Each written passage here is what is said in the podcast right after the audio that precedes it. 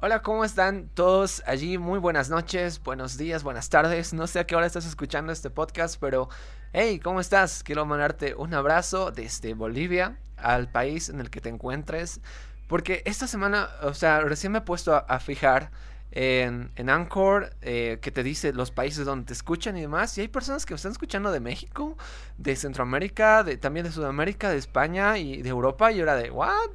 Eh, ¿de dónde son? ¿No? O sea, yo era, wow, increíble. O sea, qué, qué, genial que se puedan sacar el tiempo para poder escuchar esto. Y nada, lo están siguiendo semana a semana. Y eso también es otra cosa.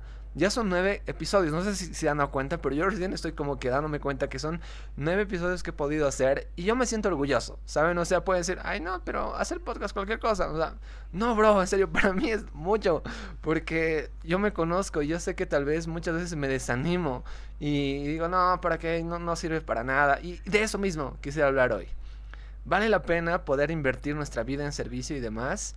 Así que hoy vamos a hablar de lo que significa construir un legado.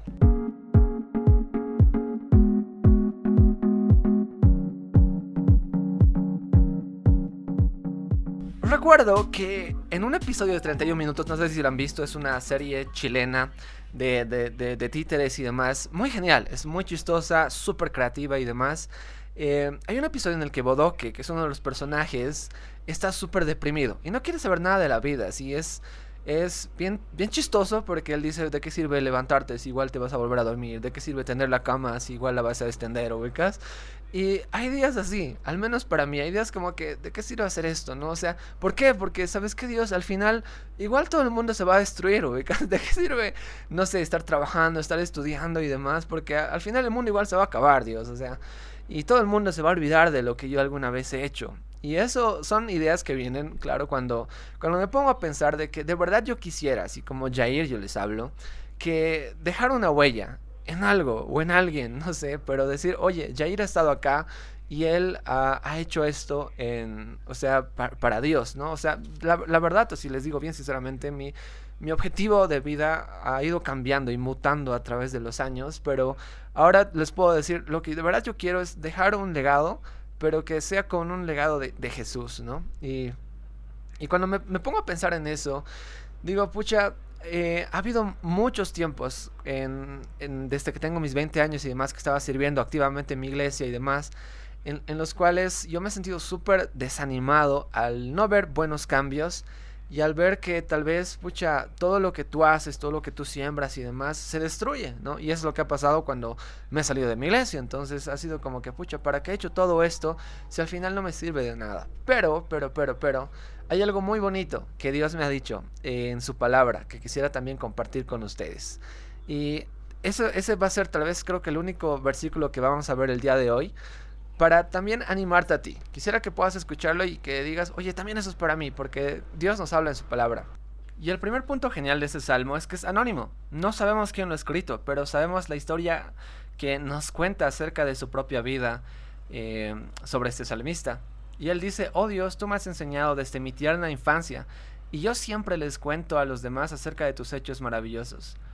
Lo bonito de que este salmo sea anónimo es que podemos identificarnos. Cualquiera de nosotros puede ser ese salmista que ha ido aprendiendo tal vez desde chiquitos hemos ido a la iglesia y que ahora estamos tratando de poder servir y enseñar a otros lo que hemos aprendido a, a lo largo de nuestra vida. Y aquí te va mi primera pregunta. Che, ¿estás sirviendo activamente en una iglesia? estás en algún ministerio. O sea, yo sé que hay pandemia, ¿no? Pero al menos de manera virtual muchas iglesias están tratando de hacerlo. Y algunas, algunas en algunos países tal vez de manera presencial. Pero ¿estás sirviendo activamente en algún lugar? ¿Sí o no? Si no estás sirviendo en un lugar o no eres parte de una iglesia y dices que eres cristiano, entonces te animo así a full. Eh, unite a una iglesia. De verdad, te lo digo, es lo mejor que, que puedes hacer porque vas a tener oportunidades increíbles que Dios provee para que puedas crecer y puedas madurar. Más rato te voy a decir más de eso, pero si estás sirviendo en una iglesia, es, es obvio que nosotros tenemos como que contacto con más personas y vamos dejando un poquito de, nosotros en las personas que enseñamos. Y ahí es donde nos podemos tal vez eh, desanimar, porque podemos ver que tal vez lo que estamos haciendo como que no vale mucho la pena y no vemos cambios buenos en ese momento. O tal vez pensamos que no somos buenos en el servicio. Eso realmente puede llegar a pasar, de que tú te dices, oye, no, no soy bueno enseñando, no soy bueno con esto, no soy bueno en este ministerio y ah, parece que soy medio que inútil para esto. Así que quiero animarte con dos, con dos cosas que me han sucedido eh, en campamentos me acuerdo que en, mi iglesia nosotros hacíamos campamentos para, para, jóvenes, para niños. Y en un campamento que hicimos para niños, invitamos también a, niños de cualquier iglesia, porque nosotros teníamos como que la bendición de tener un terreno en, el cual podíamos hacer campamentos grandes, teníamos dormitorios que habíamos construido y así, y era bien bonito, ¿no? Pero hicimos este campamento y, me acuerdo que, o sea, mi, mi grupo eran de, de, niños de 7 y 8 años, ¿ya? Guaguitas, geniales.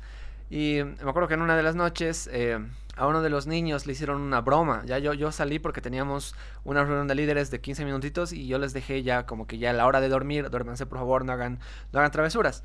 Pero bueno, son niños, no, no esperes que los niños eh, duerman a la primera. Entonces lo que hicieron es que uno de los niños que era súper obediente y bien, bien papito, así bien, bien genial, él, él hizo caso y se echó a dormir.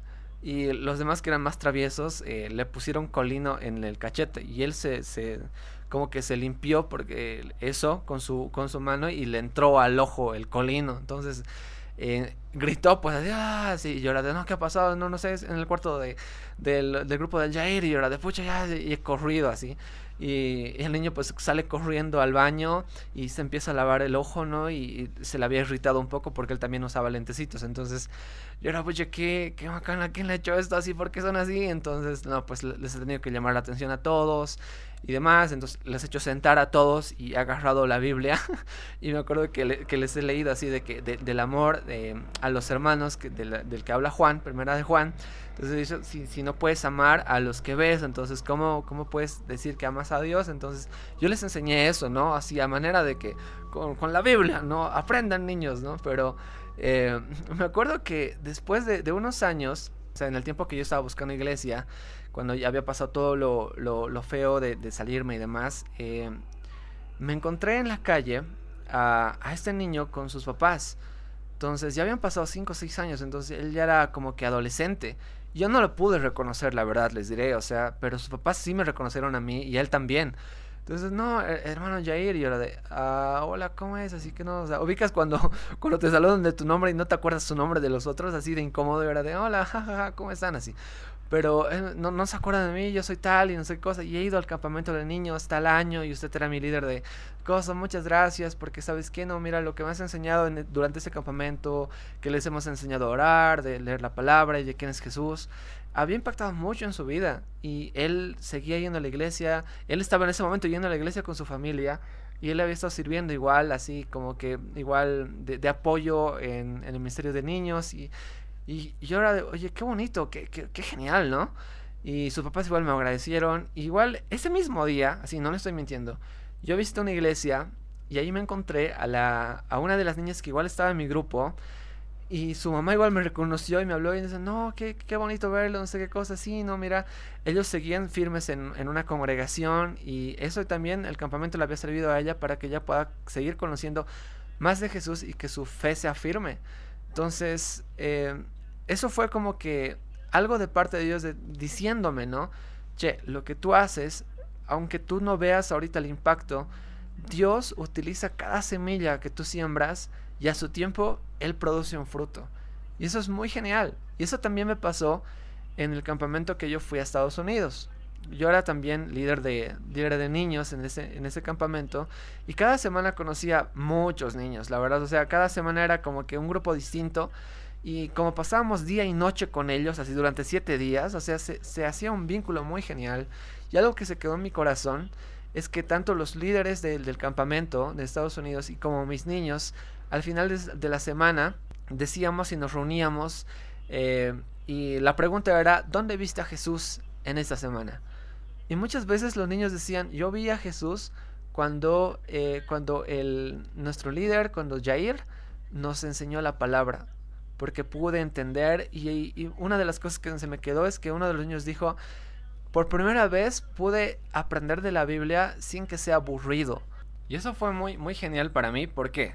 Porque yo estaba como que perfeccionando mi inglés y enseñar la Biblia en inglés, o sea, en mi cabeza yo era, por favor Jesús, que entiendan lo que estoy diciendo, porque, o sea, yo era de, o sea, muy complication, o casi, o sea, yo, la verdad, o sea, en mi cabeza yo hablaba súper pésimo, ¿ya? Pero todas las semanas era como que, no, se te ha entendido súper bien, y los niños eran como que, sí, hemos aprendido, gracias, porque lo hace súper divertido la manera de enseñar. Y ha sido como que en ese, en ese tiempo ha sido como que Dios diciéndome, tranquilo, lo estás haciendo bien, estás aprendiendo, tú seguí haciéndolo. Y eso es algo genial del Salmo 71, que él, este, este salmista, sigue contando un poquito de él y dice, ahora que estoy viejo y canoso, no me abandones, oh Dios, permíteme proclamar tu poder a esta nueva generación, tus milagros poderosos a todos los que vienen después de mí. Esa parte ha sido como que, wow, cha, qué genial, mira, o sea, él ya era mayor, era adulto, un viejito, pero seguía como que con las ganas de darle algo a las nuevas generaciones. Y eso es, eso es lo, que realmente quisiera en esta noche, poder animarte. Tal vez te has em, empezado a deprimir o a desanimar, ¿no? Recuerdo que en el tiempo en la iglesia, igual, cuando tenía mis 20 y demás, yo eh, había momentos en los que decía, pucha, mira, eh, me estoy perdiendo de varias cosas, estoy sacrificando varias cosas. ¿Por qué? Porque había decidido dejar de ir a fiestas, dejar de tomar. Y, pero mis amigos que no eran cristianos seguían haciéndolo y, y, o sea, su vida era normal. Y yo decía, pucha, yo me estoy privando de esas cosas, pero parece que no vale mucho la pena, ¿no? Muchas veces podemos como que cometer ese error de empezar a mirar el mundo. O sea, es como que la Biblia nos dice, ¿no? Ve, tus ojos puestos en Jesús pero nosotros bajamos la vista de Jesús y empecemos a ver a nuestro alrededor y vemos que las personas eh, viven de manera normal, eh, pecan de vez en cuando y demás, y parece que no tienen ni consecuencias, viven, eh, no sé, tienen sus negocios y les va bien y, todo, y parece que no vale la pena que nosotros tal vez sacrifiquemos cosas así durante nuestra juventud, pero quiero animarte a que no bajes la vista de Jesús y que puedas al igual que ese salmista, decir, ok, no importa si soy anciano, lo que yo quiero es seguir enseñando a las nuevas generaciones quién es el Dios que yo he conocido. Así que no importa si tú eres ahorita adolescente, joven o adulto, lo que importa es que tú puedas seguir enseñando a los demás quién es Dios. Y ese es el punto al que quiero llegar. Construir un legado. Dejar algo que realmente permanezca. En las películas, por ejemplo, las mejores películas son las que a la larga se estudian y a la larga, o sea, sirve, digamos. Yo que estaba estudiando eso, eh, igual, o sea, he tenido que ver películas súper antiguas que han, han dado algo, han dado un cambio, han dejado algo bueno para la siguiente generación y así ellos con ese conocimiento pueden hacer mejores películas, digamos. Cuando nosotros hablamos del legado que Jesús nos, nos manda a poder dejar, Él nos dice, ¿saben? No, no se hagan tesoros aquí en la tierra donde el orín y la polilla corroen, sino que háganse tesoros en el cielo, porque eso es lo que perdura.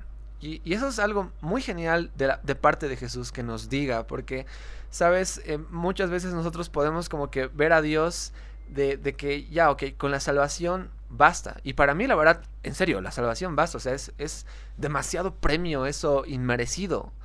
Pero aparte de eso, Él nos dice, che, háganse tesoros en el cielo. Y eso es algo que me motiva muchísimo, a poder vivir al máximo y a, no perder mi tiempo y a poder dejar algo para las siguientes generaciones, para que todos sepan de Jesús. Personalmente, eh, yo quiero hacer películas cristianas. Eso es como que lo que yo quiero hacer. Estudiado, soy bueno, eh, sé teología, estoy aprendiendo a poder guionizar mejor y voy a hacerlo, ¿ok? Eso es como que mi granito de arena para la iglesia en el mundo. Les voy a dar películas que sean cristianas, pero que sean geniales, para que los jóvenes y, y las siguientes generaciones vean cómo es la vida cristiana, pero ya utilizando esos medios, ¿no? Y saben qué me gustaría escuchar. Al igual que ese día yo me he encontrado con estos, con estos niños que ya eran adolescentes que me decían, oye, no, gracias, porque eh, gracias a ti tal vez he podido entender que la Biblia no es aburrida o que he podido conocer de verdad a Jesús. Que de la misma manera puedan, pueda llegar un día yo delante de Dios eh, y estar ahí todos reunidos y alguien se acerque y me diga, che, oye, ¿te acuerdas que, yo he visto, no sé, tal película o, he escuchado tal podcast o he leído tus devocionales o lo que sea y he podido conocer a Dios de verdad? Gracias. Sería genial. O sea, una persona, gente, solo una. O sea, no estoy pidiendo, quisiera que multitudes, no, una, aunque sea que me diga eso. Yo, pocha, wow, qué genial. ¿Por qué? Porque mi legado va a permanecer para siempre, va a ser eterno. ¿Por qué? Porque esta persona va a estar eternamente con Cristo. Qué genial eso, ¿no? Y de verdad, o sea, tal vez ahora te, deprimes o, simplemente te desanimas porque la iglesia no está yendo bien, no se pueden reunir bien, o, el liderazgo está mal, o te han lastimado y te tienes que cambiar de iglesia, te dices, pucha, qué macana, he, dedicado mucho tiempo aquí y no vale la pena, o he predicado y, tal vez me he perdido de, de cosas que, eh, de mi juventud y demás. No, no, no, no pienses así. No te desanimes, sino que sigue sirviendo, sigue entregándote. El salmista ya era viejito y él decía, oye Dios, por favor, permíteme seguir enseñando a estas nuevas generaciones de tu grandeza, de quién eres tú. Y eso yo, la verdad, sinceramente quiero hacer para siempre. Seguir enseñando, no importa la edad. O sea, ahorita, cuando yo cumplí 30, he dicho que aquí se detiene el reloj biológico a y nunca más voy a cumplir años. o sea, yo sé que tal vez no queremos tal vez envejecer, pero mientras envejecemos más y más y más, tiene que crecer más y más y más ese deseo de poder amar a Dios y enseñarle a las nuevas generaciones una y otra vez, darte por completo por ellas, en lo que hagas. Cuando eres joven, inviertes y aprendes el servicio aprendes lo que es servir en una iglesia, ayudar a la gente que, que, está en la calle, a las personas pobres, puedes darles comida y cosas muy geniales, las aprendes para que cuando ya vayas siendo más adulto y tal vez no tengas mucho tiempo como cuando eres joven, cuando ya te cases, cuando tengas hijos y demás, tú puedas aprovechar al máximo el tiempo que tienes y decir, ok, con mi profesión, con mi trabajo, con esto que estoy haciendo, voy a seguir dando un legado. Mis hijos van a conocer de Cristo, mi esposa va a ser siempre bendecida y va a crecer con la palabra porque yo voy a hacer eso. Mi esposo, lo mismo, yo voy a orar por mi esposo, por mis hijos y demás. O sea, saben, ahora, ahora que eres joven, no sabes lo que va a suceder después, pero comienza a construir un legado desde ahora.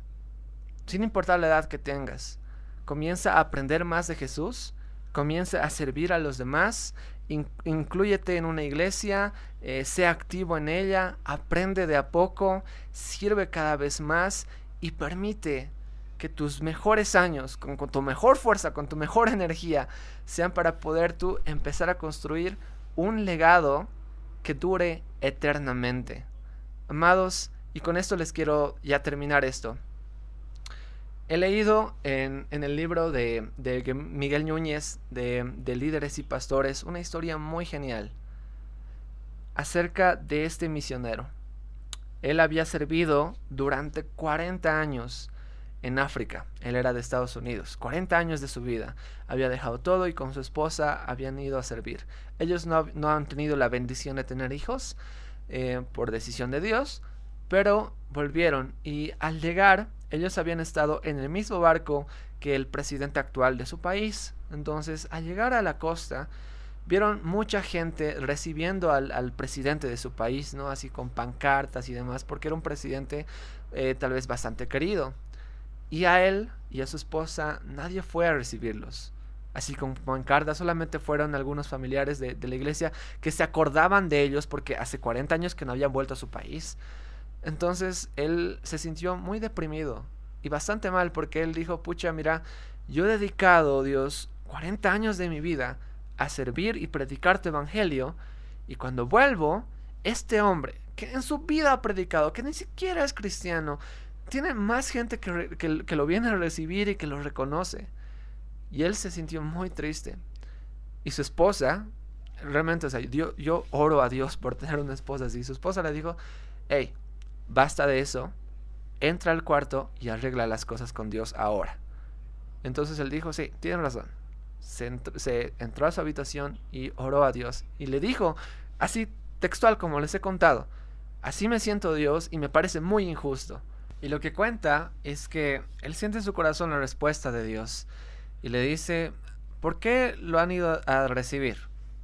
Y él dice, bueno, pues porque es el presidente y, y demás. Estaba llegando a, a su país. Exactamente, él estaba llegando a casa.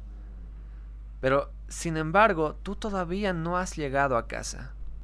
Amados, los cristianos somos peregrinos en este mundo. Estamos solamente de pasada y estamos en camino a nuestro hogar eterno. Jesús dice, yo estoy yendo para poder hacer moradas para todos ustedes. En la casa de mi Padre muchas moradas hay, dice. Y esa es la promesa que Él nos ha dado, de que nosotros tenemos un hogar que nos está esperando ahí en la eternidad. ¿Sabes? Podemos deprimirnos y pensar que no, que tal vez nadie te va a conocer, que nadie va a reconocer lo que estás haciendo y te puedes sentir muy mal. Pero tenemos que recordar una cosa. Nosotros vamos a tener un premio, pero ese premio lo vamos a recibir de parte del Rey de Reyes y Señor de Señores, de parte de nuestro Dios Todopoderoso, cuando lleguemos delante de Él y Él nos diga, buen siervo fiel, en lo poco has sido fiel, en lo mucho te pondré. Entra en el gozo de tu Señor. Amados, esa eternidad y ese premio, lo que Él tiene preparado para nosotros, que dice que, que ni oído yo, ni ojo vio, que ni siquiera ha subido a corazón de hombre, esas cosas maravillosas es lo que Dios tiene preparado para ti. Mi oración es que podamos ser de esos, que construyan un legado que perdure para siempre al lado de nuestro Señor. Eso ha sido Cartas a Jóvenes Cristianos. Gracias por acompañarme una semana más.